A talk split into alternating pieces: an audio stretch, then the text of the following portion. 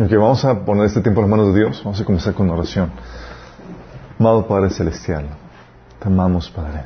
Gracias, Señor, por tu presencia entre nosotros, que se mueve, Señor, que nos ministra, Padre. Señor, queremos pedirte que también se mueva tu palabra, Señor, entre nosotros, que se siembre en nuestros corazones y que produzca el fruto que tú deseas, Señor. Habla a través de mí, Señor. Habla a través de este estudio, Padre. Toca la vida de las personas que nos están sintonizando y las que estamos aquí presentes, Padre. Te lo pedimos, Señor, en nombre Jesús. Ok, estamos viendo, seguimos con la serie de series de liderazgo y hemos visto varios temas, filosofía básica de liderazgo. Todo esto ya lo vimos, está grabado en el canal, por si acaso a alguien se le pasó alguna cosa. Sí, aquí vimos, discutimos la definición, el costo, las características, cosa muy importante para que sepamos exactamente de qué estamos hablando en cuestión de liderazgo. Vimos cómo comenzaba tu ministerio. La idea, chicos, como les habíamos platicado, es poneros a trabajar. Y los que están trabajando, que lo hagan todavía más excelentemente para la gloria de Dios. Y vimos también cómo se desarrolla el carácter de un líder. ¿Se acuerdan cómo se desarrolla? A través de las pruebas, que heavy. ¿Significa que van a, venir pruebas? Sí. ¿Van a venir dificultades? Sí. Son necesarias para el desarrollo. Y estamos viendo ahorita el trabajo en equipo. Sí. Vamos a ver en esta, en este, en esta um, capítulo del trabajo en equipo, vamos a ver los principios del trabajo en equipo. Hemos visto, hemos visto dos. Hemos visto el principio de la cabeza. ¿Se acuerdan que trataba el asunto de de que tiene que haber una, persona encargada, no dos, no tres, una persona responsable de lo que se hace dentro del trabajo en equipo, una persona que coordine, supervise y organice los esfuerzos dentro de ese equipo. Sí, es muy importante. Sí, esa persona es la que debe de ser la máxima autoridad. De hecho, habían platicado que, que en ningún ejemplo de la, de, la, de la naturaleza te encuentras animales o seres con dos cabezas, ¿se acuerdan? Y los que te encuentras son las normalidades. E incluso en la Biblia, ¿En la Biblia hay ejemplos de, de, de, seres con dos cabezas? Ah, los puse a pensar. Uh, sí, la... Ah, no. Sí, sí hay. ¿Sí? Sí, y, ese, y se les llaman bestias. sí. sí, porque son anormalidades al, a, la, a, la, a la hora que... ¿Tienen cara de hombre o esos de que no Ah, no, tienen una cabeza, con diferentes caras. Eh, viene en Apocalipsis, sí, y también en Daniel capítulo 7. Ah, sí. con las siete cabezas. Siete cabezas y toda la cosa, exactamente. Entonces, no es, o sea, si te encuentras a un ser con varias cabezas, es obra de Satanás. en pocas palabras en la Biblia. Ah, encontraron tiburones Oye, con dos cabezas. En India nacen a veces dos niños con dos cabezas. Es una cosa que se ha repetido en varias ocasiones. Sí, pues son los 100 meses, ¿no? Todo el mundo, ¿no? Sí. Todo el mundo, ¿no? Sí. Pero sabemos que es una normalidad. En India le, rinden culto incluso, pero no, no es. Y vimos también el principio de la fidelidad. ¿Se acuerdan de qué trataba el principio de la fidelidad? Ser fiel al equipo.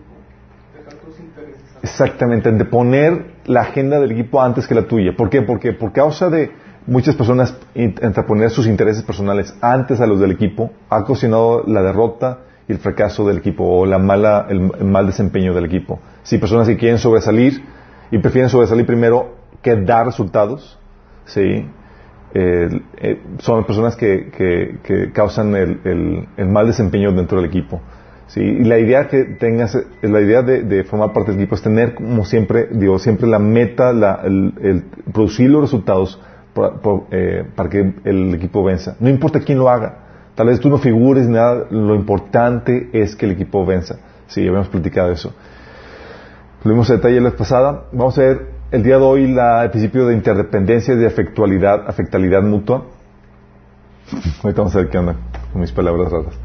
Vamos a ver el principio de compás y si alcanzamos el principio del precio. Pero hay otros principios que tenemos que ver, que es el principio de, del dominio, el principio de las reservas, el principio de la manzana podrida y el principio de la unidad. Ah, el, del empoderamiento y el del potencial humano. Eh, esto no vamos a alcanzar a ver los, el punto 3, 4 y 5 hoy. ¿sale? Vamos a ver con el principio de interdependencia y afectabilidad mutua. Ok, chicos. Estamos viendo trabajo en equipo. Sí. Y cuando piensas en trabajo en equipo, la primera pregunta que te debe hacer es, ¿cómo distingues a un miembro del equipo de uno que no es?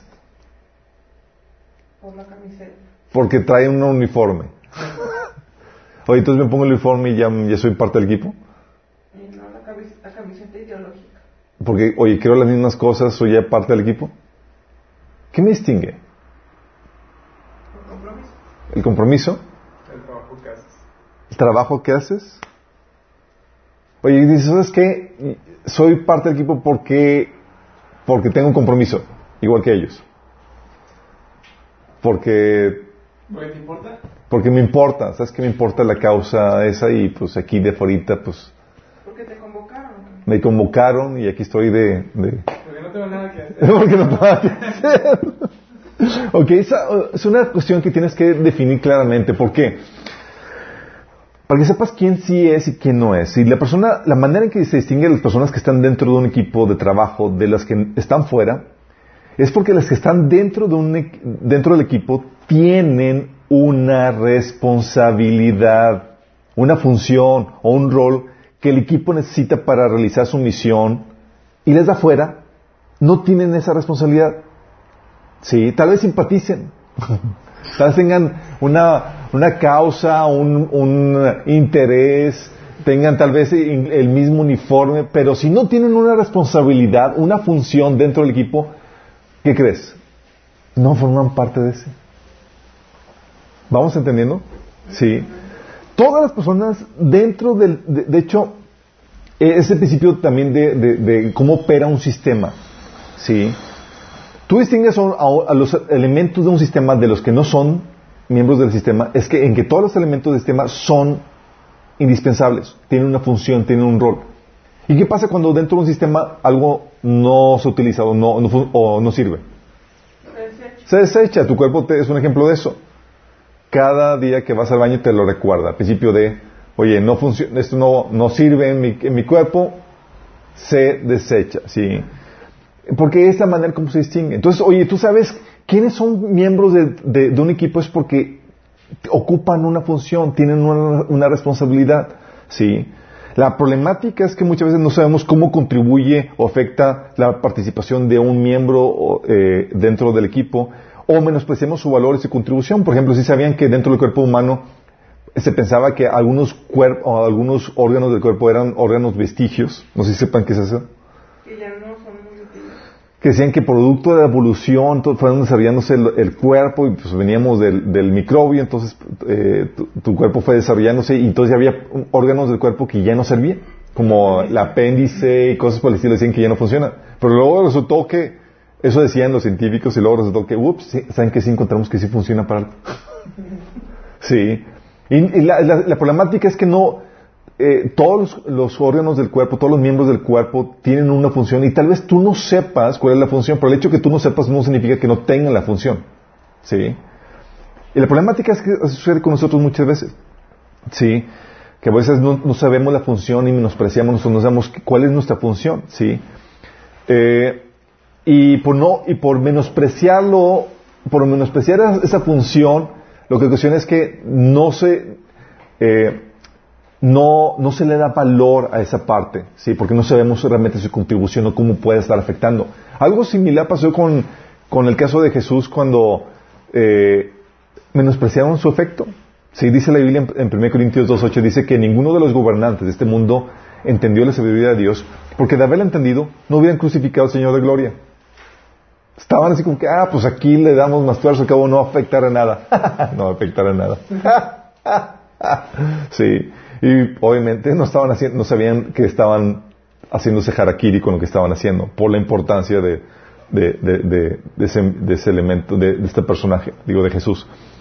Primera Samuel 16, 11 te encuentras a tu caso. Llega, llega Samuel, ¿se acuerdan? Con la casa de Isaí. Dice, oye, pues vamos a armar un nuevo equipo de gobierno porque el anterior, pues nomás no funciona. Se manda a llamar a tus hijos. Sí. Y manda a llamar a Isaí a todos sus hijos, ¿se acuerdan? Y pues ya, pues ta- estaban todos y, y, y, y fíjate lo que dice el pasaje. Dice, entonces Samuel dijo a Isaí, ¿son estos todos tus hijos? Y Isaí se quedó pensando, "Mm, ¿O no? Mm, mm, ok. Eh, dice, creo que queda uno. El hijo perdido. Sí. ¿Te le ha pasado que tus papás se, se los Nunca se te los papás se, te han, o se han olvidado de ti en algún centro comercial o algo. Sí. No, la verdad, se les había olvidado, se les había pasado. Y se queda uno, el menor, que apacienta las ovejas. Sí. Y dijo Samuel Isaí, envía por él, porque no nos enteremos en la mesa hasta que él venga. Era el, miembro de la familia menospreciado más y no sabían la tremenda importancia que tenía su contribución. Sí. Por eso la importancia de conocer la contribución de cada persona y cómo, y cómo, y cómo afectar al equipo. ¿sí? ¿Por qué? Porque la Biblia dice en 1 Corintios 12, 21, el ojo no le puede decir a la mano, no te necesito. Ni puede la cabeza decirle a los pies, no los necesito. Ese principio de interdependencia, todos los miembros de un equipo se necesitan. ¿Por qué? Porque todos tienen una función. Y a veces no entendemos las repercusiones de dicha función, pero el hecho de que no lo entendamos no significa que no sean valiosos o no sean importantes.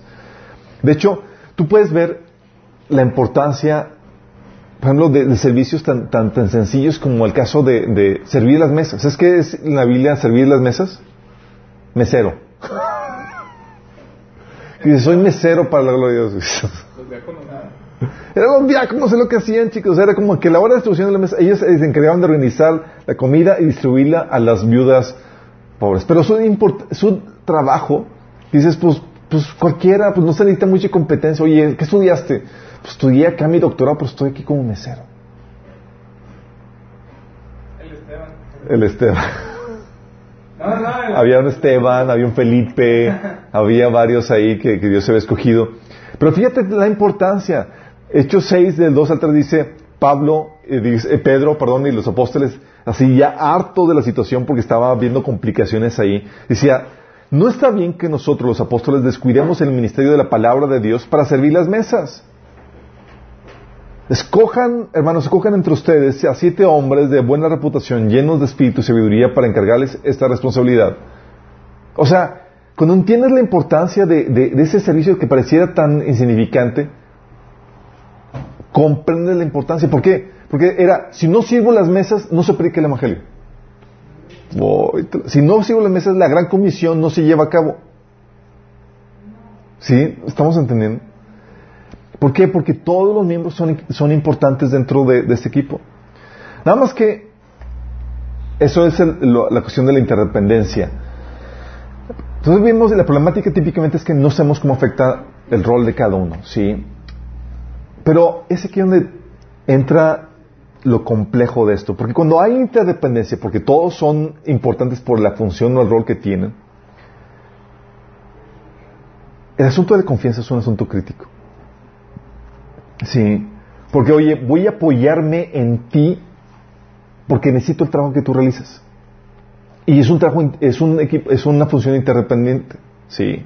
De hecho, tu cuerpo es un muy buen ejemplo de eso. Todos los miembros de tu cuerpo son interdependientes. Una cosa no puede existir sin la otra, no puede funcionar correctamente sin la otra. Sí. Todos los sistemas de tu cuerpo, sistema respiratorio, digestivo, circulatorio, y los órganos que forman parte de, esos, se, se necesitan mutuamente.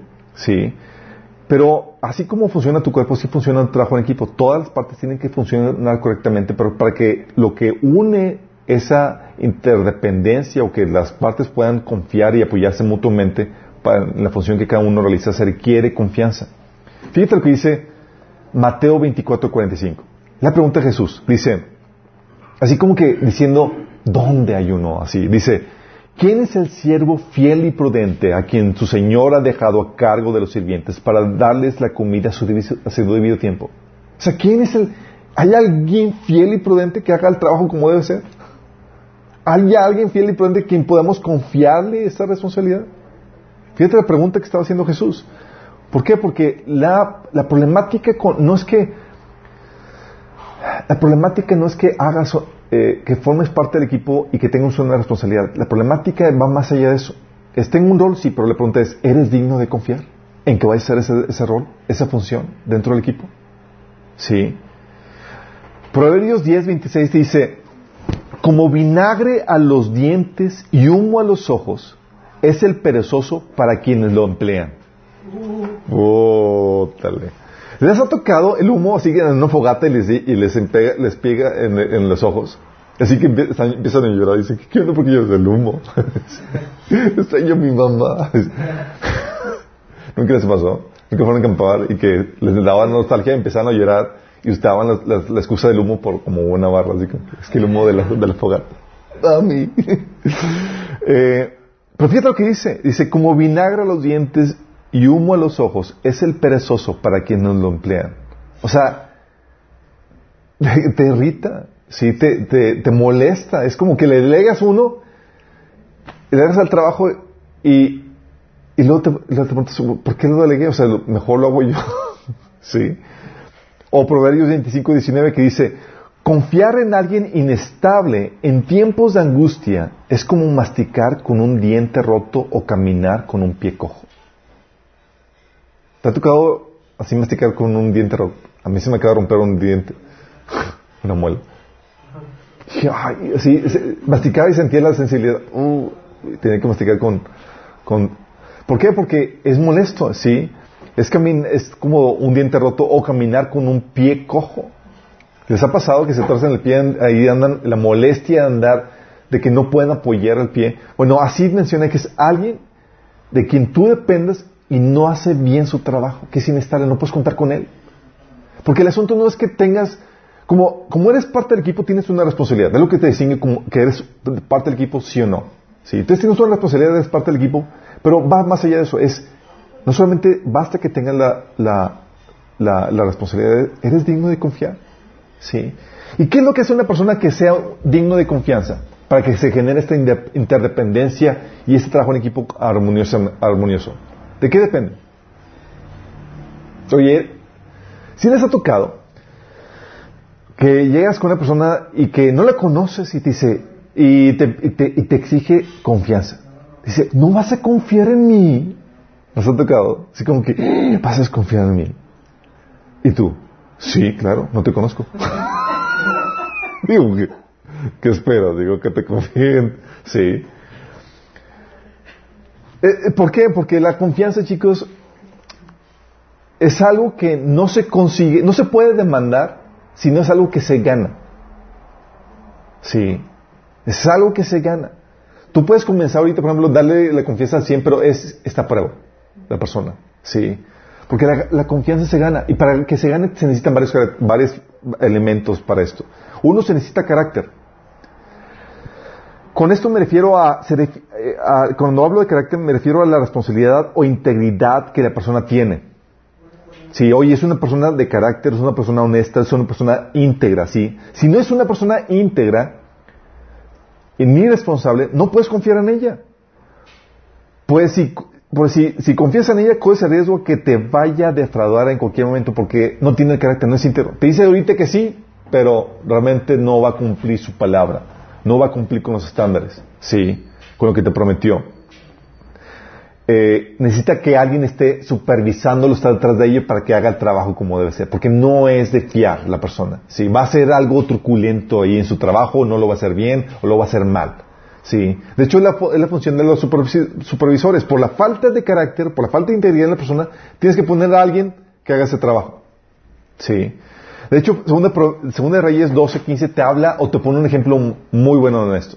Si te dice, es el caso de, de Josué, de Josué, Josías estaba eh, reconstruyendo el templo y dice y que no fue necesario pedir cuentas del dinero a los supervisores de la construcción porque eran hombres honestos y dignos de confianza. Fíjate lo grueso era, está el dinero, ¿sí?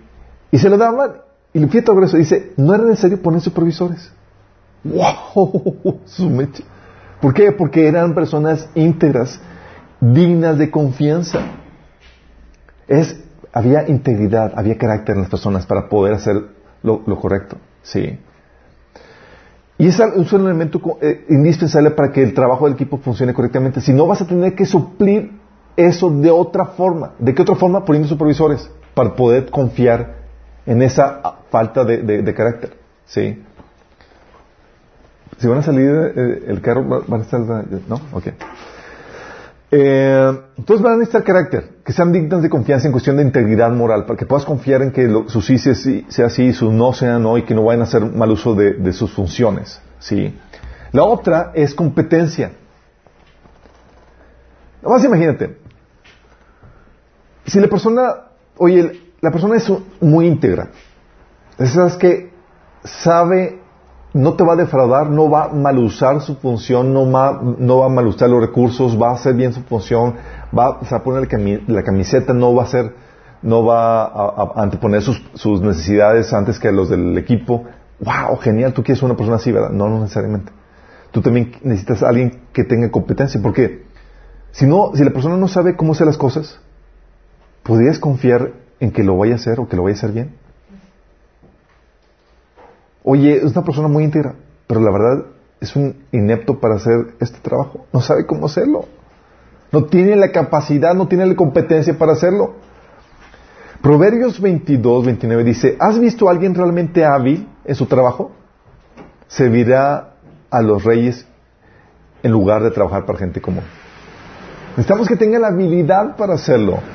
La otra versión dice, alguien hábil, la otra versión dice diligente o solícito, sí, que es, eh, da toda la idea de la competencia. Tienes que saber cómo hacer el trabajo.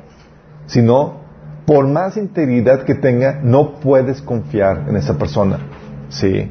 Entonces necesitas carácter, necesitas esa integridad, necesitas también competencia y también necesitas compromiso.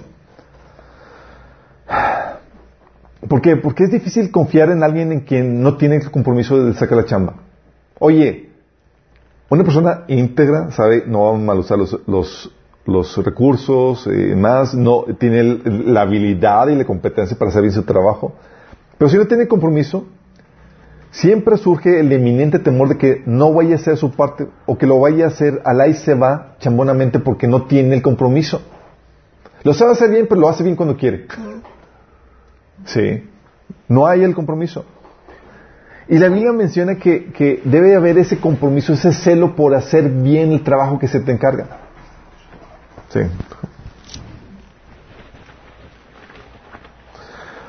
La Biblia te pone el ejemplo de Hebreos 3, 2, 3, 5 que dice, Moisés fue como siervo en toda la casa, Moisés fue fiel como siervo en toda la casa de Dios para dar testimonio de lo que Dios diría en el futuro. Fíjate cómo lo presume aquí Moisés como alguien que fue fiel, sí, que tenía el compromiso por hacer bien las cosas delante de Dios en todo lo que se refiere a su casa. Juan 2.17 nos habla de, eh, del caso en donde Jesús, ¿se acuerdan cuando se airó, cuando entró al templo, al templo de, al templo y ah, con un latigazo y, con mucho amor y, y, y bondad le dijo, quítense chicos, tomen. No, los agarró y volteó las mesas y todo. ¿Se acuerdan? Y dice ahí ese pasaje, el celo de tu casa me consumirá Sí. ¿Por qué? Porque no solamente era un asunto de, no era un asunto nada más de hacer las cosas y se va, era un asunto donde tenía el compromiso, tenía el celo para hacer las cosas bien eh, dentro del equipo del, cual formaba parte. Sí.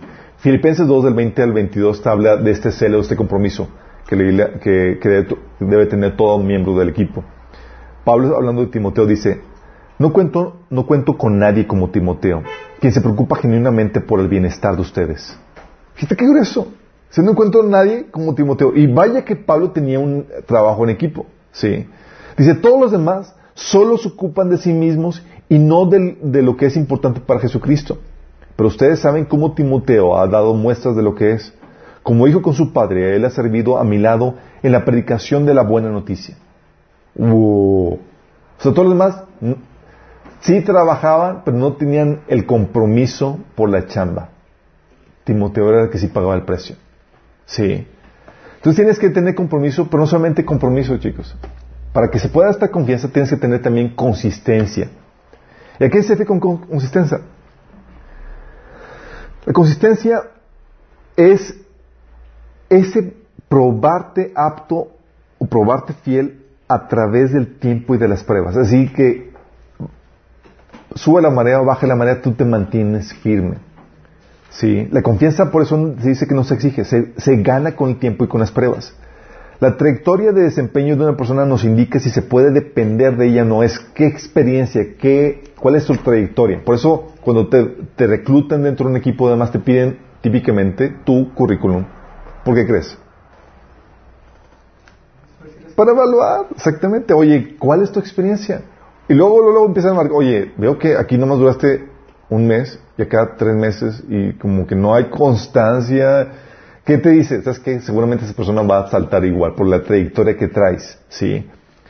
Si nos encontramos con, con que, eh, con que no, nos has quedado mal varias veces en el pasado, la desconfianza y la duda va a surgir de forma natural, ¿sí? ¿Por qué? Porque la confianza requiere consistencia. ¿Sabes qué? dificultades o por tu historial podemos ver que sí podemos confiar en ti. Constantemente, consistentemente a través de las pruebas, dificultades o diferentes escenarios y circunstancias, te has probado fiel, te has probado apto, te has probado que sí saca la chamba. ¿Sí?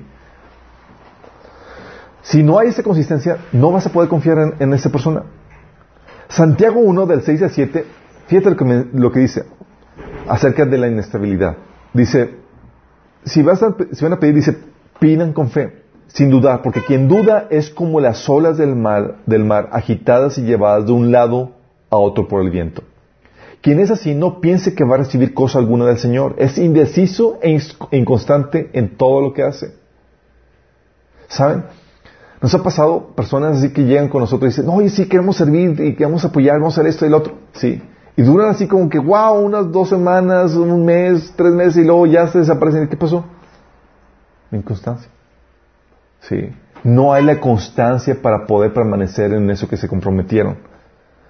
Y si no hay esa constancia, no puedes confiar en eso. ¿Por qué? Porque, porque el entusiasmo no es suficiente. El entusiasmo se prueba para ver si realmente hay compromiso. ¿Sí? Y por último, para poder generar esta confianza se requiere cohesión. Y cuando hablo de cohesión, hablo de esta comunicación e integración que produce esta cohesión. O sea, es lo que en México por lo menos se aprecia bastante. Por ejemplo, antes de establecer los negocios o hacer un negocio con otra persona, busca, se busca esa familiaridad. ¿Quién eres? ¿Cómo? ¿De dónde vienes? ¿Dónde estudiaste y demás? El, poder conocer más a la persona. ¿Sí? Porque es difícil confiar en una persona en la que no conoces o con la que casi no te relacionas. ¿Sí? Por eso siempre se busca conocer a una persona. Pablo se ganaba la confianza de las personas porque vivía entre la gente y no, era una persona nada más que lleva a dar conferencias. o sea, él, ellos, él se metía con la gente y vivía entre ellos día y noche, chicos. Y la gente podía observar su, su vida, su testimonio. Y la gente podía ya y se ganaba esa, confianza. Por ejemplo, tú tienes en 2 Tesalonicenses 3 del 7 9 lo que Pablo hablaba al respecto. Dice, ustedes mismos saben cómo deben seguir nuestro ejemplo. Fíjate. Nosotros no vivimos como ociosos entre ustedes, ni comimos el pan de nadie sin pagarlo. Al contrario, de día y de noche trabajamos arduamente y sin descanso para no ser una carga a ninguno de ustedes. Y lo hicimos así no porque tuviéramos derecho a tal, no tuviéramos derecho a tal ayuda, sino para darles un buen ejemplo. O sea, la gente lo observaba en qué hacía, cómo venía, qué hacía, cómo trabajaba, cómo se llevaba a cabo. Por eso Pablo podía decir, imítenme a mí así como yo imito, imito a Cristo. 1 mm, Corintios 11.1. ¿Por qué? Porque la gente, porque se ganaba la confianza. Se metía con la gente y se relacionaba con la gente al punto que podían, se daba, daba la oportunidad que la gente le conociera en, su día a día. ¿Sí? Por eso si se dan cuenta que una de las, de las funciones, uno de los, requisitos de los, apóstol, de los pastores, ¿sabes qué, era? Era que fuera hospitalario, que pudiera recibir gente. Sí, porque en teoría el pastor debía ser el ejemplo vivo de cómo debe de vivirse una vida cristiana. ¿Sí? ¿Por qué? Porque se requiere cohesión. Oye, quiero que haya confianza, te veo, te observo, te conozco. ¿Sí? Se requiere parte de eso. Por eso las actividades de integración dentro de los equipos y demás son muy importantes porque permite conocer a las personas. ¿Sí? Eso, nada más, chicos, es para generar la confianza. Se requiere carácter, competencia, compromiso, consistencia y cohesión. ¿Qué tal? Medio complejo, ¿verdad? Lo dice la gente muy fácilmente. ¿Que no confíes en mí? Pues no. Gana, gánate mi confianza, ¿sí? Esto es indispensable para la interdependencia. Pero no solamente cuando hablamos de interdependencia, hablamos de los roles que, que, tiene cada uno y de la confianza que debe generar con su carácter, con su capacidad, con su competencia, con, de cada persona. También hablamos de la afectabilidad mutua y ese Eh, eso es una, eh, un aspecto, un tema que, que, como les había comentado al inicio, muchas veces ignoramos porque no entendemos la importancia de nuestra contribución dentro del equipo. Sí. Eh, a veces por subestimar nuestro rol, ¿sabes qué hacemos? Somos un chambones y hacemos mal nuestra función. En vez de ser excelentes en lo poco. Si, ah, pues me tocó esto, pues X, sé que no afecta si lo hago mal o si lo hago bien, y no le das la importancia de vida. Sí. Y la Biblia nos habla acerca de, del efecto que puede tener el miembro débil. Si tú formas parte de un equipo, por más pequeña o insignificante que pueda ser tu función, tiene un efecto tremendo dentro de un equipo. Lo que habíamos platicado en Proverbios 10:26 dice, como vinagre a los dientes y humo a los ojos es el perezoso para quienes lo emplean. O sea, podrías hacer cualquier, puede ser algo insignificante, pero ya el hecho de que no lo hagas bien ya es una molestia. Y trae efectos, ¿sí? Por eso también Proverbios 25, 19, como habíamos comentado, confiar en gente desleal en momentos de angustia es como tener un diente cariado o una pierna quebrada. Es terrible. ¿Sí? Y aquí fíjate que no te habla de, confiar en, puestos importantes o puestos menos importantes. Es la misma molestia. O sea, es que es algo insignificante, pero el hecho de que no puedas hacer bien tu trabajo insignificante o pequeño o etcétera, y le, causa una molestia. Y muchas veces no vemos las repercusiones que pueda tener nuestra pequeña contribución. Por ejemplo, tienes, ¿te acuerdas cuando con el caso de en Josué 9, en Josué 7, cuando les tocó eh, conquistar a este a una pequeña ¿cómo se llamaba? Eh, les tocó conquistar ¿cómo se llama la, tierra que fueron a conquistar? Después de Jericó fueron a Hai, sí, Hai, sí. Iban a conquistar y resulta que era, era algo insignificante esa, esa ciudad, era que tenía pocos hombres y pues, ah, pues no, se necesita que, que, venga todo el ejército para, para, esta conquista. No se requería efectivamente que fuera todo el ejército, pero se requería gente fiel, gente que fuera competente, que cumpliera las instrucciones que se les había dado. ¿Y se acuerdan las instrucciones que se les había dado? Era gente que obedecía a la autoridad que estaba, que formaba parte. Y, ¿se acuerdan? perdieron ante, ante Jai estaba Josué, ah, vamos a morir, la gente se va, los de otras naciones se van a enterar de que perdimos y van a, nos van a matar y la, la, y estaba haciendo ya su, su pancho delante de Dios. Estaba ahí llorando. Y se le aparece el Señor y dice, ¿por qué lloras? Levántate. Israel ha pecado, por eso no prevalecieron contra, contra sus enemigos. ¿Y se acuerdan qué fue? Eh, fue el efecto de un solo miembro del ejército el pecado de Acán. Uno que no hizo bien su función, que no cumplió las instrucciones, causó el estrago, o sea, causó una muerte, la muerte de, un montón de, miembros de, su equipo en esa conquista. Y causó la derrota del ejército. La contribución de una persona dijo, pa, pues hago chambonamente esto, no hago bien esto. ¿Qué puede afectar con que yo una persona insignificante haga esto, no sabes el efecto que puede tener. Y aquí él, en su menosprecioso efecto de, su desobediencia y causó la derrota de todo eso. O tienes el caso también de, Jonás. Oye, Dios lo, manda a él y dice, ¿sabes qué? Pues me voy a desobedecer las órdenes del capitán. ¿Y se acuerdan las personas del barco? ¿Cómo se la estaban sufriendo por causa de ese desobediente? Estaban todos clamando a sus dioses, yo, así aterrados por la tormenta y demás, por el efecto de uno del barco. Sí. Y a veces menospreciamos eso. ese es el efecto del, miembro débil, no, se le debe, debe de menospreciar. Y debes entender que en todo equipo va a haber miembros débiles y miembros fuertes. Pero la Biblia enseña que parte de, del funcionamiento correcto de un equipo es que la, dis, la discrepancia entre unos y otros no debe ser muy grande para que funcione correctamente. ¿Sí? ¿Por qué crees que no debe ser muy grande? Ahorita lo explica por qué. Sí. Vamos a ver algunos ejemplos. Dice Zacarías 12.8. Fíjate de cómo no debe ser la discrepancia muy grande. Sí. Dice, en aquel día el Señor defenderá al pueblo de Jerusalén. Y fíjate el equipo con el cual defiende Dios a Jerusalén. Dice, el más débil entre el ejército que va a defender a Jerusalén será tan poderoso como el rey David. El más débil. Como el rey David. Y David era de los... Quítate que te voy. Dice, y los descendientes reales, o sea, el resto del equipo, serán como Dios mismo, como el ángel del Señor que va delante de ellos. Se está hablando de que no había nadie menor en, en, fuerza, en fuerza y además del equipo menor, no había nadie menor que David. Sí. No se aceptaban menos, rangos menores de eso. Sí. Para la tarea que se estaba encomendada. Incluso en la iglesia, chicos. La iglesia funciona también como un cuerpo, la iglesia local. Sí. La iglesia pone estándares. No se puede aceptar miembros de bajo cierta calidad. ¿Sí sabían? No sabían. Ya lo habíamos visto.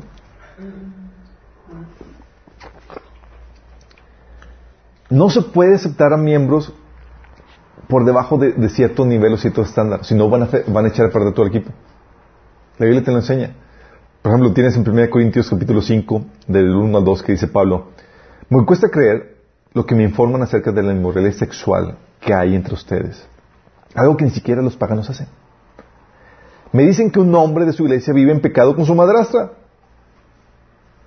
Ustedes están muy orgullosos de sí mismos, en cambio deberían estar llorando de dolor y vergüenza y echar de ese hombre de la congregación. Perdona, digo, pregunta. ¿No había otro tipo de pecados en, esa congregación? Claro, 1 Corintios comienza hablando de, todos los pecados con los que estaban teniendo, problemas de división, de pleitos, de, envidias entre ellos y demás. Y Pablo dice, Pablo los exhorta, los anima a, a, superar esos pecados y les dice que son, que son inmaduros en la fe, que son como niños, y son como, que son como eh, cristianos carnales en 1 Corintios capítulo 3. Pero no los expulsa por eso. Pero llegando a este pecado dice, expulsen ese tipo. ¿Por qué? Porque la discrepancia entre los miembros débiles y fuertes no debe ser muy grande. Hay un límite de tolerancia en ese sentido. ¿La iglesia tolera a cristianos en pecado? Sí, pero no todo tipo de pecado. ¿Vamos? Hay cuestiones que se toleran y se exhortan, se animan y sí, y otras donde estás en eso es amerita expulsión. Sí, porque el efecto de, de, del miembro débil es no es como una suma, chicos. No es como que, ah, pues oye, todos somos fuertes, 10 más 10 más 10 más 10, 50. Oye, pues tenemos uno débil, pues ¿cómo afecta? Pues 45, ¿qué tanto afecta? No afecta como una suma, afecta como una multiplicación. Cuando estás trabajando en equipo, los esfuerzos no se suman, se multiplican. ¿Sí? Oye, 10 a la quinta, estamos hablando eh, 100 mil. ¿Y si uno es débil? La mitad, chicos. La mitad. Si se encuentra el efecto que trae un miembro débil, así es como opera en la vida real. ¿Sí? Por eso, si no intervienes, ¿qué va a ocasionar? Oye, tienes un miembro débil que está, está atrasando los trabajos, está causando eh, mal funcionamiento en el resto del equipo y los demás miembros fuertes quieren echarle todas las ganas. ¿Qué es lo que crees que va a ocasionar si mantienes o permites la existencia de ese miembro débil? Pues no avanzas. ¿No avanzas? ¿Qué más puede ocasionar? Se desanima el resto del equipo. Se desanima el resto del equipo. Y eso es fatal para el equipo. ¿Sí? ¿Por qué? Como hay una interdependencia, chicos, mi trabajo, depende, para que funcione bien, depende que los demás hagan bien su trabajo. Oye, yo estoy haciendo excelentemente mi trabajo y quiero tener un buen desempeño, pero los demás están, están el otro, hay otro que está haciendo chambonadas y me está afectando a mí. Y no hay alguien que esté corrigiendo eso. Oye, por más que le eches ganas, sale mal porque me está estropeando el otro miembro del equipo esto. No está haciendo bien su trabajo. Entonces, ¿de qué sirve que me esfuerce? ¿Va a seguir, va a perseverar en hacer un buen esfuerzo? No. Va a, va a haber una, eh, una desmoralización. Si no intervienes tú como líder, se va a desmotivar el resto del equipo. Y no solamente eso, se va a cuestionar tu liderazgo como líder de equipo. O sea, es que este líder de equipo no es competente para dirigir el, equipo. No está haciendo bien su trabajo. No está poniendo orden en, el equipo. Sí. A mí me costó eso cuando eh, lo tuve que vivir a la dura en, un episodio eh, cuando estaba dirigiendo una asociación estudiantil. Por no poner, por ser muy extender los tiempos de gracia, de que no, pues bueno, aquí dale chance que reaccione y bla, bla. Y los que estaban haciendo bien su trabajo estaban decayendo su moral al tal punto que por no poner en orden a los puntos, a los, a los miembros débiles, llegamos al punto de, quiebra donde se desvalogó los fuertes, se fueron los, los fuertes, los, los, débiles pues al final nunca trabajaron y, y la organización estuvo a punto de perecer. Tuvimos que resucitarla con mucho esfuerzo. Pero dices, me costó la enseñanza, ¿sí? Y, y Pablo por eso también pone en 1 Corintios 5 del 6 al 7, fíjate lo que dice. Es terrible que se jacten de dicho asunto. ¿No se dan cuenta de que, de que ese pecado es como un poco de levadura que, le, que impregna toda la masa? Desháganse de la vieja levadura quitando ese perverso de entre ustedes. Entonces serán como una nueva paz, eh, masa preparada sin levadura, que es lo que realmente son. Pablo entendía muy bien el efecto de un miembro débil en el equipo. ¿Por qué? Porque, oye, esta persona está viviendo fragantemente, abiertamente en pecado dentro de la iglesia. ¿Qué efecto va a tener en los demás que quieren mantenerse santos? Lo aceptan, lo viven así normal y demás, pues ah, le, lo normal es que vaya a menguar el nivel de, de, vida, de santidad y demás en el resto del, del, equipo. ¿sí? Y Pablo sabía muy eso, por eso era, hey, si me toleran este, me va a afectar al resto del equipo. Expúlsenmelo. Fíjate lo fuerte. Sí. Por eso, tú ves que en la, en la Biblia había límites en cuanto a aceptar a, miembros eh, débiles dentro de un equipo. Y Jesús lo que hacía era, establecía o ponía filtros. Tú ves a, quienes llamaba a Jesús para que lo siguieran y era siempre filtros. Hey, aquí no queremos ningún sacatón. Sí. ¿Te acuerdas cuando, cuando Jesús, cuando llegó, llegó este Pedro con Jesús, después de que Jesús dijo, ¿es serio que el Hijo del Hombre se ha muerto a manos de los líderes religiosos y que y luego resucita el tercer día? Y llega Pedro cuando le dice, Señor, tengo compasión de ti. Sí. Y quería bajarle el nivel. Y es porque, ¿por qué? Porque pues él también tenía compasión de sí mismo y él se enfocaba más en sus, en sus, en sus intereses. Y Jesús le dijo, si alguno de ustedes quiere seguir, ser mi seguidor, tiene que abandonar su manera egoísta de vivir, tomar su cruz y seguirme. Si tratas de aferrarte a la vida, la perderás, pero si te, si entregas tu vida por causa de mí, la salvarás. Es decir, no queremos sacatones aquí. Si no estás dispuesto a dar tu vida, ni, ni le entras al equipo. Imagínate Sí. O sea, les ponía el estándar en otra ocasión. Lucas 9, 62, Jesús les dijo, ninguno que poniendo su mano al arado mira hacia atrás es apto para el reino de Dios. Sí. Jesús filtraba eso. Jueces, capítulo 7, habla de, cómo también Gedeón, por ejemplo, Dios le llevó por un proceso de filtrar a los, a los miembros del ejército para quedarse solamente con, con los más electos. ¿Sí? ¿Por qué? Porque por el tremendo impacto que puede tener un miembro débil al equipo. Sí. Por eso los tiempos de persecución, chicos, fortalecen a la iglesia porque se deshacen de los miembros débiles. Así, paradójicamente, se quedan solamente los machines. los que van a aguantar vara, ¿cierto? Sí. ¿Y qué hace eso? Cuando quedan los, fuertes solamente atrae a esa gente del mismo calibre. Y ese viene el, impacto del miembro fuerte. ¿Sí? Debes entender que cuando tú empiezas un proyecto, estás dirigiendo un proyecto, un, eh, vas a, tienes que determinar qué tantas personas con liderazgo fuerte vas a necesitar. Entonces, que necesito, tantas personas que me ayuden y que sean personas comprometidas y que estén aptas y, o sea, que sean, que tengan un buen nivel de liderazgo, porque si no, no va a funcionar. Si tú tienes que tenerlo eso bien claro, ¿sí? Yo recuerdo cuando comenzamos, cuando resucitamos esta, esta asociación estudiantil, tenía en claro de que si tenía cuatro personas que coordinar, que coordinaban diferentes proyectos, ya lo hacía, ¿sí? Sabía que necesitaba tener por lo menos cuatro. Y gracias a Dios la- las tuve, pero tenía, las tenía bien identificadas, no podía jalar sin menos. Entonces necesitaba por lo menos tres o cuatro personas comprometidas. Y tienes que tener eso. Lo mismo tenía Jesús. ¿Sí? Jesús, ¿cuántos discípulos se menciona que llegó a tener así eh, en la Biblia? 70.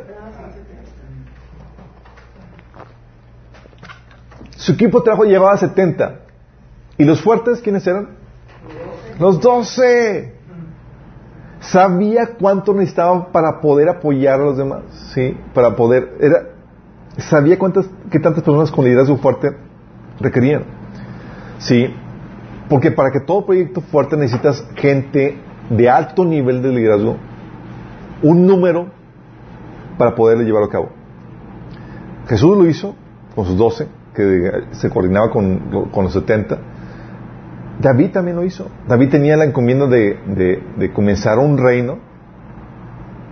Y si ves que David tenía, era gente altamente competente. Por ejemplo, en Primera, en primera Crónicas 11, del 10 al... al primera, primera Crónicas 11 habla de los valientes de David. No es para que te des un- una idea de, de la magnitud del calibre de esta, de esta gente. Dice, estos son los líderes de los guerreros valientes de David. Junto con todo Israel, ellos decidieron hacer rey a David, tal como el Señor había prometido con relación a Israel. Fíjate, ¿sabes qué? Estos chicos me ayudaron a establecer mi reino. ¿De qué calibre crees que eran? O sea, fíjate lo que dice. Eso eran de los, de los, valientes. Dice, este es el registro de los, de los guerreros valientes de David. El primero fue Jeso, Jesobeam, el Acamonita, quien era el líder de los tres, el grupo de los guerreros más valientes entre los hombres de David. Una vez utilizó su lanza para matar a 300 guerreros enemigos en una sola batalla. El solito, chicos. Con una lanza, ni siquiera espada. Oye, superhombre. No, pareciera. Sí, qué señor de los anillos, ni que nada. 12, dice, versículo 12. El siguiente en rango entre los tres era Eleazar, hijo de Dodai, un, de- un descendiente de Ahoa. Estuvo con David cuando los filisteos se reunieron para la batalla en Pasmadi, Pasdamín y atacaron a los israelitas en un campo lleno de cebada. El ejército israelita huyó, imagínate, todos huyeron. Pero Eleazar y David no se dieron terreno en medio del campo e hicieron retroceder a los filisteos. O sea, todos huyeron y nada más ellos dos quedándose a pelear contra todo el ejército de los filisteos. ¿Te imaginas tamaño de los pantalones que tenían esos tipos? Sí. Dice, así que el Señor los salvó dándoles una gran victoria. Y menciona así a los tres y luego menciona a otros 30. Era como, ¿sabes que Están los de nivel de liderazgo más grande, digo, más fuerte, y luego los otros que, que me ayudan que son de, de nivel más, digo, de, también de alto nivel de, de liderazgo. Mencionan en el versículo 20, Abisaí, hermano de Joab, era el líder de los 30, luego menciona los 30, menciona los tres más importantes, luego menciona los 30 más, eh, más valientes. En una ocasión usó una lanza para matar 300 guerreros enemigos en una sola batalla. Fue por hazañas como estas que se hizo famoso como los tres. Abisaí era el comandante y el más famoso de los 30, aunque no era de los tres. Y tú puedes leer el pasaje, ves las hazañas que hacían. En una ocasión, uno de esos valientes en invierno se avienta a un pozo donde estaba un león y lo agarra y se lo, y se lo, y lo mata a mano pelona, imagínate. O sea, ¿quién hace ese tipo de, o sea, tú querías entrar ese al equipo de, de David, tenías que probarte machín, sí. Así de fuerte. ¿Por qué? Porque el impacto de los miembros fuertes se requiere, se requiere cierto nivel de liderazgo fuerte para que puedas salir adelante tu proyecto. Sí. Y tú tienes que identi- identificar qué tanta gente necesitas para eso. Jesús sabía identificar, sabes que aunque multitud me siguen, necesito 12 fuertes. David sabía, oye, aunque todo Israel voy a dominar, necesito tres y otros 30 que me ayuden a, a establecer el reino. ¿Sí? Y otro también que debes de considerar del impacto fuerte es, aparte de los miembros de tu equipo que forman parte, debes considerar el impacto de los proveedores externos. Porque tu equipo no trabaja en el vacío, chicos. Se relaciona con gente fuera de, sí, proveedores, gente que te ayuda, que te, que te apoya con, con, el trabajo que realizas.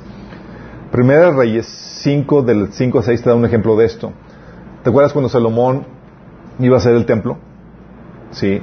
Armó todo su equipo, a los sacerdotes, a, los, las construcciones y demás, y solicitó apoyo de proveedores externos solicitó apoyo, por ejemplo, de um, Tiro. Sí, dice 1 Reyes 5 del 5 al 6. Le dice, le escribe eh, Salomón a Tiro, dice, tengo planeado construir un templo para honrar el, el nombre del Señor mi Dios, tal como él le había indicado a mi padre David. Pues el Señor le dijo, tu hijo a quien yo pondré en tu trono construirá el templo para honrar a mi nombre. En consecuencia, ordena por favor que se corten cedros del Líbano para mí permíteme que mis hombres trabajen junto a los tuyos y yo pagaré a tus hombres el salario que tú pidas. Como bien sabes, no hay nadie aquí que sepa cortar la madera como ustedes los idóneos. Vóytelos. O sea, está buscando buenos proveedores. De hecho, por, por, la importancia de hacer trabajo en equipo con los proveedores externos, ¿sabes qué hacen muchas empresas? ¿Mande? Patrocinadores. No. ¿Sabes qué hacen empresas? Auditan a sus proveedores. ¿Sí sabías?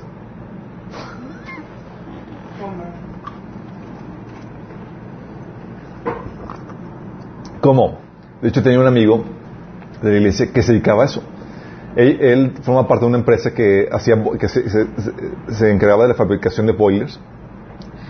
Y lo que hacía era, de la red de proveedores que, que, fabricaban las partes para hacer el boiler, que era una empresa eh, extranjera, él tenía que entrar a la empresa, checar los procesos que cumplían con los niveles de calidad y demás para, mantener los estándares dentro de, de, de de su compañía.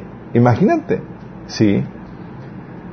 Tenían que, tenían que revisar qué onda con los estándares, qué procesos y daban daba instrucciones de mejoría, cómo mejorar y toda la cosa. En otras ocasiones, otras empresas lo que hacen es que eh, hacen trabajo de, trabajo de equipo con, con sus proveedores externos.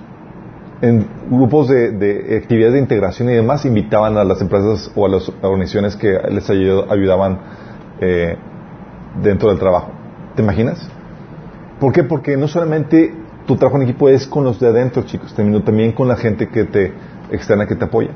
Y las empresas exitosas o los equipos exitosos hacen, hacen también, saben hacer buen trabajo en equipo con la gente fuera de, dicho equipo, ¿sí?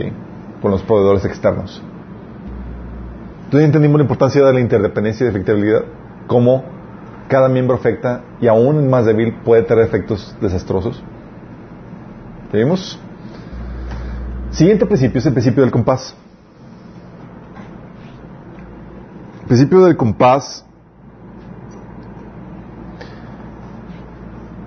Este es muy importante porque si algo suele suceder es que a veces perdemos el rumbo, la dirección, cuando ya estamos en la marcha con el trabajo a veces el, el, activismo te, te, te, pega con, te abruma con los pendientes, el trabajo, la chamba y el equipo trabajando, tratando de sacar todos los pendientes y de eso, que, que pierdes rumbo. Sí, el activismo te gana. Y lo que sucede es que se nos olvida a dónde vamos. O sea, ¿para qué estamos haciendo todo esto? Sí. Y eso es aquí donde para, mantener el compás es siempre la importancia de la visión es para proveer esa dirección que necesitamos en el día a día. ¿Sí? ¿A dónde vamos? ¿Para qué estamos haciendo todo esto? ¿Cuál es la misión? ¿Cuál es la visión que, tenemos que hacer? La iglesia de Dios puso una visión clara de, hey, ir a ser discípulos a todas las naciones. O sea, no te estanques aquí en tu actividad, es extiéndete a alcanzar, a llevar a cabo la, tarea. Mi testigo en Judea, Samaria, y hasta los últimos de la tierra. Pero a veces perdemos de vista eso, o perdemos de vista que todo es para la gloria del Señor, por amor a Él, ¿sí? Por ejemplo, tienes aquí una iglesia en, en, en, en, Efesio, en Éfesos, a quien Jesús le escribió en Apocalipsis 2, reclamándole que había olvidado lo, lo esencial en su vida por el activismo tan intenso que tenía. ¿Se acuerdan? Jesús le dijo, yo conozco tus obras y tu arduo trabajo y paciencia, que no puedes soportar a los malos, y has probado a los que se dicen ser apóstoles, y no lo son, y los has hallado mentirosos. Y has sufrido y has tenido paciencia y has trabajado arduamente por amor a mi nombre. Fíjate cómo realza la, repite el has trabajado arduamente, tu arduo trabajo. ¿Sí? Eh, has trabajado arduamente por amor a mi nombre y no has desmayado. Dice, pero tengo contra ti que has dejado tu primer amor. O sea, perdieron la esencia, perdieron la visión, la dirección de, de para qué es todo esto que estaban haciendo. ¿Sí? Por eso, la importancia de la visión, chicos. La, visión, lo que nos lleva es a ubicarnos para qué estamos, a, a dónde queremos llegar con todo, lo que, con todo el esfuerzo que estamos haciendo. Sí, porque sin eso te pierdes. Y lo que sucede, lo que hacen los barcos, por ejemplo, cuando van a navegar, tienen la, la meta o tienen la visión a, a qué destino quieren ir. ¿Y sabes lo que hacen continuamente? Lo que hacen continuamente es que están revisando que no se desvíen de la visión. Por eso el compás y el barco y checar para que, para que no se desvíen. Tienen muy claro y constantemente refrescándose la visión del destino donde quieren llegar. Sí. Porque sin eso se pueden desviar y nosotros no, podemos desviar. Iglesias han muerto, por ejemplo, porque pierden la visión. Si, por ejemplo, si sabías que, no he corroborado eso, pero lo que me comentaron es que, que Pollo Church, por ejemplo, fue una iglesia que comenzó por apoyo, para apoyar a, a, al ministerio más haciendo pollos y le fue también los pollos que decidieron dejar la iglesia para dedicarse al a la venta de pollos o sea, a eso que me refiero, chicos, con que te desvías, o terminas, ya no sabes ni para qué estás haciendo todo lo que estás haciendo. Por activismo. Es la visión, recordarles, ¿qué queremos alcanzar? ¿A dónde nos queremos dirigir? ¿Por qué estamos haciendo lo que estamos haciendo? Oye, ellos comenzaron a eh, vendiendo pollos para apoyar una visión y se perdieron en la actividad y terminaron haciendo su actividad, su, su visión. Se hicieron negocio. Sí. Por eso tienes que tienes que eh, eh, tener la, importancia de la visión para, para, para dedicar eso. Y muchas veces, chicos, la visión se pierde. Sí. Fíjate lo que eh, segundo de Pedro 1 del 3 al 10 habla de cómo de, es una exhortación, es una cachetada de, de, Pedro para los cristianos que pierden de vista la visión. Es como que, oye, Dios te salvó, perfecto, ¿Para qué? ¿Cuál es la visión? ¿Para qué te salvó? Y lo que sucede es que en el día a día la mayoría de los cristianos viven sin un destino, sin una visión que, tienen que alcanzar, sin una meta que tienen que alcanzar. ¿Sí? Y Pedro desde aquí les da una cacheta como guante en blanco. Fíjate lo que dice, de Pedro 1 del 3 al 10. Dice, su divino poder, al darnos el conocimiento de aquel que nos llamó por su propia gloria y excelencia, nos ha concedido todas las cosas que necesitamos para vivir como Dios manda. Fíjate lo que dice, dice, Dios nos ha concedido que todas las cosas para vivir como Dios manda. No, es no hay excusa para que no vivas como Dios manda. No es que, es que Señor, no me diste esto. No, no hay excusa. Dice, así como Dios nos ha entregado sus preciosas y magníficas promesas para que ustedes, luego de escapar de la corrupción que hay en el mundo debido a los malos deseos, lleguen a tener parte de la naturaleza divina. Precisamente, por eso esfuércense a añadir a su fe virtud, a su virtud entendimiento, al entendimiento dominio propio, el dominio propio constancia, la constancia devoción a Dios, a la devoción a Dios afecto fraternal y al afecto fraternal amor. Porque estas cualidades, si abundan en ustedes, les hará crecer en el conocimiento de nuestro Señor Jesucristo y evitarán que sean inútiles e improductivos. En cambio, el que no las tiene es tan corto de vista que ya ni ve, es decir, no tiene visión y se le olvida que ha sido limpiado de sus antiguos pecados. Por lo tanto, hermanos, esfuércense más todavía en asegurarse, eh, asegurarse del llamado de Dios que fue quien nos eligió. si, están- si hacen estas cosas no caerán jamás. Fíjate cómo menciona que si no haces esto, es que se te olvidó para qué fuiste llamado, para qué fuiste rescatado. Perdiste la visión. Como dice aquí, eres de visión corta y ya ni ve y se olvida para qué ha sido limpiado de sus pecados. ¿Te das cuenta? ¿Por qué pasa, chicos? Se convierte en un ritual, en un activismo donde ya no tiene sentido porque no hay una visión. La gente va a la iglesia y demás y ya no sabe exactamente para qué. No hay una visión en sus vidas. Sí. Se les olvidó que han sido- llamados para cumplir el propósito de Dios para sus vidas. Por eso, o mucha gente no, no ve el efecto que tiene su insignificante trabajo para la, para la visión del, del equipo. Y Pablo nos exhortaba a los cristianos, pon la, vis- pon la, vis- la mirada en la recompensa. Jesús porque pudo despreciar el, oprobio que, que, que sobrellevó de la cruz, porque tenía puesta la mirada en en la recompensa, chicos. Hebreos 12 habla acerca de eso. Él veía los efectos que iba a tener y la recompensa que iba a obtener. Mateo 10, 42 dice, por ejemplo, dice que si dan un vaso de agua fresca a uno de mis seguidores insignificantes, les aseguro que recibirán una recompensa. Fíjate, un vasito de agua, una recompensa. Sí. Por eso la importancia de no perder la visión. Pierde la visión y pierde tu razón de ser. Pierdes de, vista lo que estás contribuyendo para la causa para la cual estás sirviendo. Y cuando pierdes eso, tu trabajo, tu valor deja de tener sentido, deja de tener importancia. Un caso, situación que, eh, Churchill tuvo que, el, ¿se acuerdan que el primer ministro durante la Segunda Guerra Mundial fue Winston Churchill? Bueno, la moral de la gente que estaba trabajando de mineros en las minas de carbón estaba por los suelos, porque era un trabajo muy significante comparado con los que estaban al frente de la batalla. Pero era sumamente importante. Fíjate, les, leo este relato. Dice, se cuenta que durante, la Segunda Guerra Mundial, cuando Gran Bretaña estaba pasando por los días más oscuros, el país tenía serias dificultades en mantener a sus hombres trabajando en las minas de carbón. Había muchos desertores. Muchos querían abandonar sus sucios e ingratos trabajos en las peligrosas minas para unirse a las Fuerzas Armadas donde podrían tener más reconocimiento público y apoyo. Minas pero el trabajo en las minas era determinante para el éxito de la guerra. Sin carbón, los soldados y la gente en sus casas tendrían serias dificultades. Por eso un día el primer ministro enfrentó a los miles de mineros del carbón y les habló de la importancia de su contribución al esfuerzo de la guerra. Cómo sus esfuerzos podrían hacer que la meta de mantener a Inglaterra libre se alcanzara o no.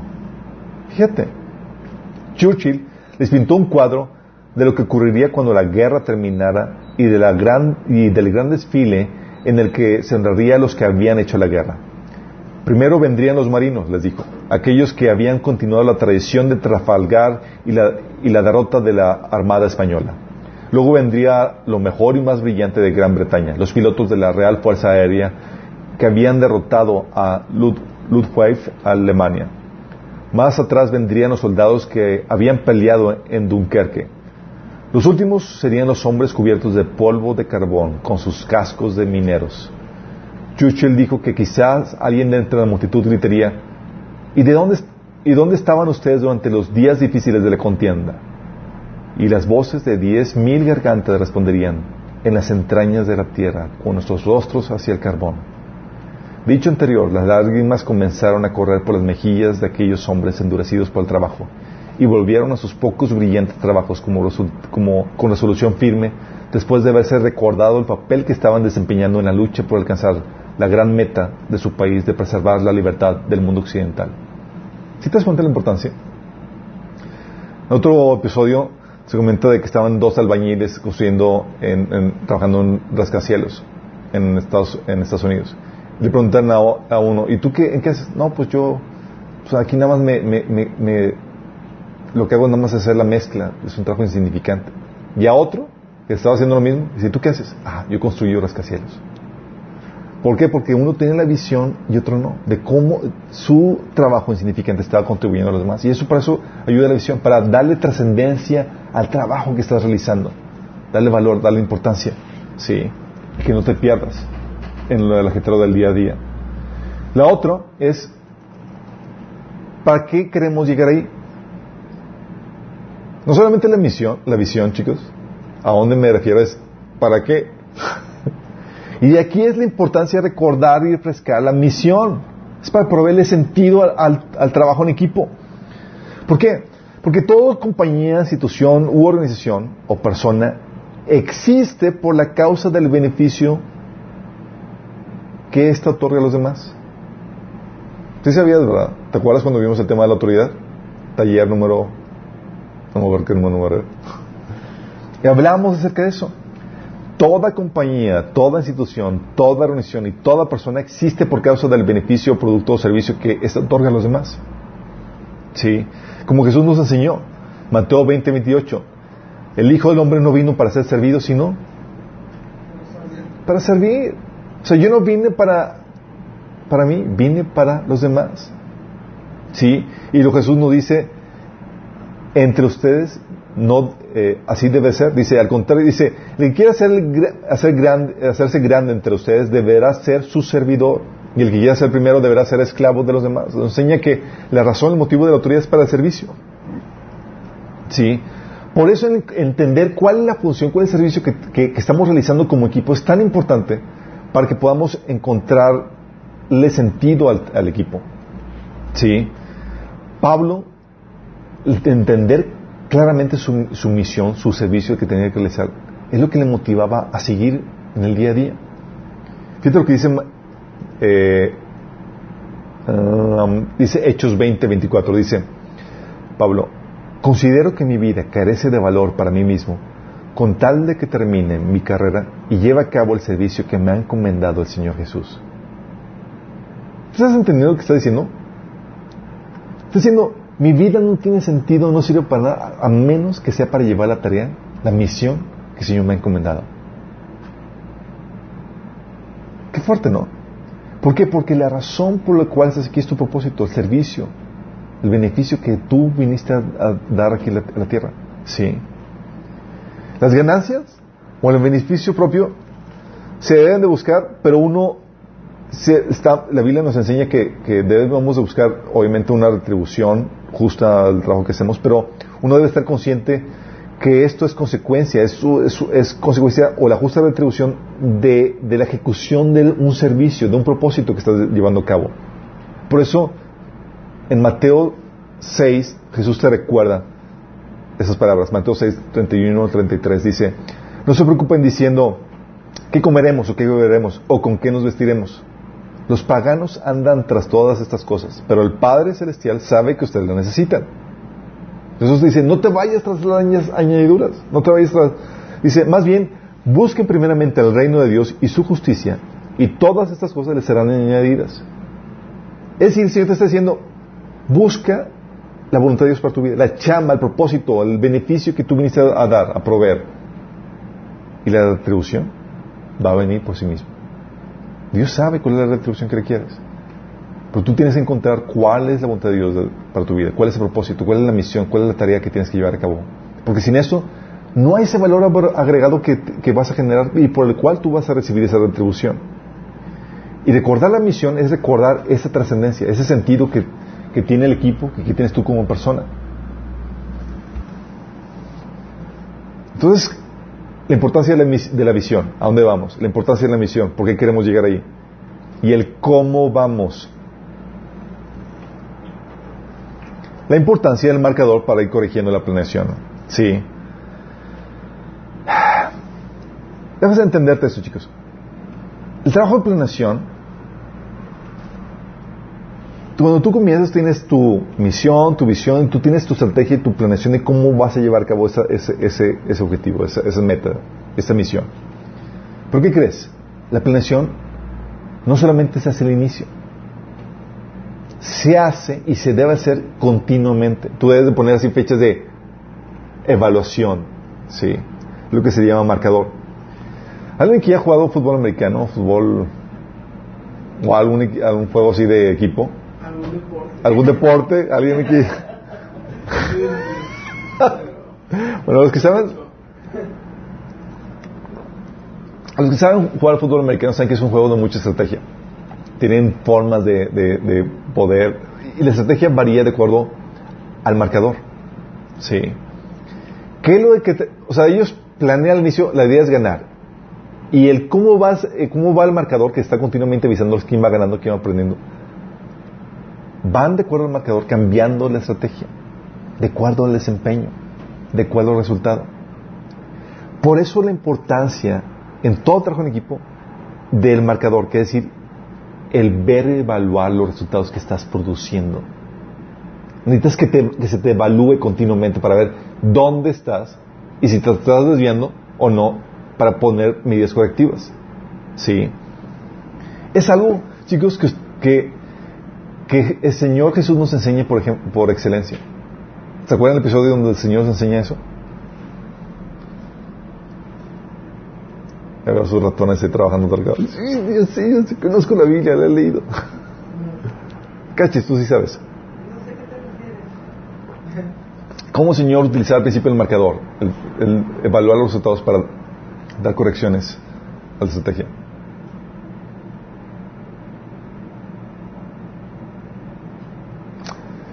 Iglesia, eh, cuando envía las cartas de Apocalipsis, chicos, a las iglesias de Apocalipsis, ¿qué hace Jesús? Les da reportes a la iglesia para que vean cómo van. ¿Se acuerdan? Hey, iglesia de eso, vas bien con esto, vas bien con esto, mal aquí, bien acá. Corrige eso que está mal. Siguiente iglesia, vas bien aquí, mal acá, mal acá, bien aquí. La iglesia, muy bien en todo. Siguiente iglesia, mal en todo. Y les dice, les da el reporte en qué está mal, en cada detalle. ¿Por qué es importante esto, chicos? Porque si no hay esa, ese, eh, si no hay un marcador que te va evaluando, midiendo cómo va tu desempeño, ¿qué vas, qué vas a corregir? ¿Contra qué te mides? Por eso la importancia del estándar y de la meta para, y del marcador para saber cómo vamos en la meta, sí, en, la- en la- en el desempeño. Lo mismo hacía Pablo con las iglesias. O sea, lo que Jesús tenía, chicos, aclarar, tenía un ideal, una meta de, lo, de cómo se debe desempeñar cada iglesia. Y en base a eso, le mandaba reporte. Aquí te está saliendo, no estás cumpliendo eso. Sí, las metas no las estás cumpliendo. Mal desempeño aquí. Sí, acá muy bien. Sí. Y Pablo también hacía eso, chicos. Pablo también tenía un ideal de, de cómo debe desempeñarse la iglesia y demás. Y de hecho, Pablo decía que, que sufro todavía dolor- dolores de parto hasta que Cristo se ha formado en ustedes por las problemáticas porque se desviaban continuamente las iglesias. La iglesia de Gatas, ¿se acuerdan? Desviándose, ¿sí? Ya están agarrando otro evangelio y estaba Pablo dándoles las correcciones. La iglesia de Corintios también hablaba de que, oye, un- yo soy de Pablo, yo soy de Cefa, yo soy, y divisiones y demás, y Pablo dándoles el reporte, hey, se están desviando, chicos, corrijan esto, ¿sí? ¿Por qué? Por la importancia de, de la, de la evaluación, digo, de la- del, del, del principio del marcador. ¿Por qué? Porque no solamente se planea al inicio, se planea periódicamente, ¿sí? Y se, se planea, se hace la planeación periódicamente para poder neutralizar o minimizar, minimizar los efectos o los imprevistos negativos o las desviaciones, corregirlas. ¿Cómo vamos? ¿Sabes qué? Tenemos que cambiar la estrategia. Vamos a tener que poner esto. O sea, esta corrección se está desviando. ¿Sí? O también para tomar oportunidades inesperadas que te permiten cumplir las metas del, equipo. Lo que hace el marcador es que te ayuda a comparar tu desempeño con el ideal. ¿Sí?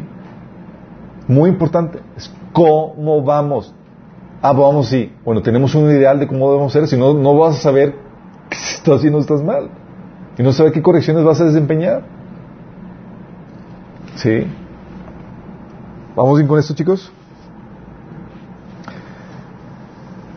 Vamos a dejarlo hasta aquí, este principio del compás. Vamos a dejar pendiente el principio del precio. Pero con estos dos principios ya vamos avanzando en... Tenemos estos, principio de la cabeza, principio de la fidelidad, principio de interdependen- interdependencia y el de efectibilidad mutua y el principio del compás. Muy importante. ¿Se cuenta que el trabajo de equipo no es cualquier cosa? Es como que, "Ay, es bien complejo. Sí, es complejo. Lo importante es que tú tengas la fórmula en la mente, porque si tú tienes la fórmula en la mente de lo que puede hacer que el equipo, para hacer que el equipo funcione, tú vas a poder lograr lo que Dios ha planeado para tu vida, porque va a requerir trabajo en equipo, chicos. Y muchas veces no se logra porque no, por falta de conocimiento. Pocas palabras. No sabemos qué tenemos que, qué botones tenemos que presionar. Y muchas veces damos, pensamos que las victorias que obtenemos, ¿sí? Fue un asunto de suerte, cuando la verdad fue un asunto de incompetencia o competencia en cuanto a tu maestría del trabajo en equipo.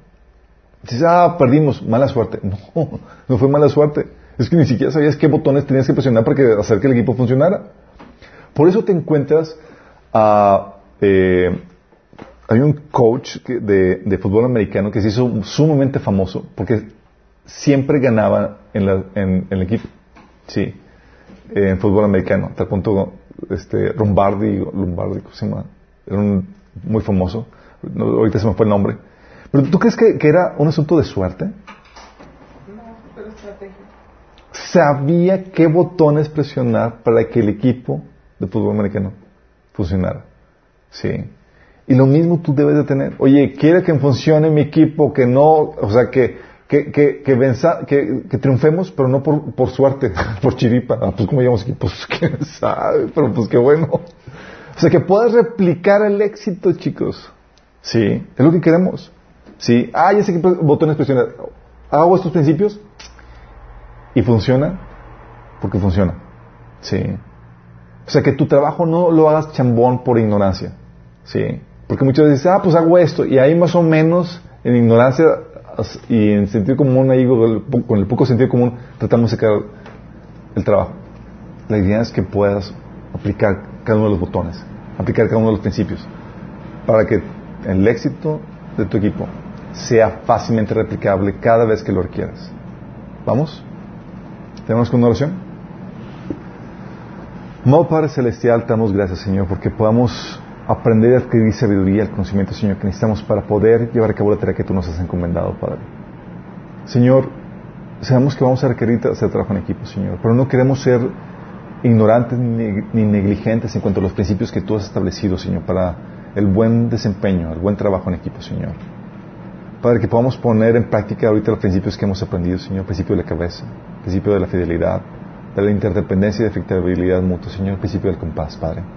Que podamos ser personas dependientes, Señor, dignas de confianza, que, que puedan apoyarse en nosotros y podamos producir los resultados, Señor. Así como tú nos has enseñado, Señor. Personas dignas de confianza, que su sí sea sí, su no sea no, Señor. Personas que son fieles al trabajo que tú nos has encomendado, Señor. Señor, que podamos aplicar el principio que tú nos has enseñado, Señor, del compás, que podamos saber cómo va de nuestro desempeño, Señor, y hacer las correcciones, Señor, en el trayecto, no hasta el final cuando ya es demasiado tarde, Señor. Ayúdanos, Señor, a aplicar estos principios, Padre. Te lo pedimos, Señor, en nombre de Jesús. Amén.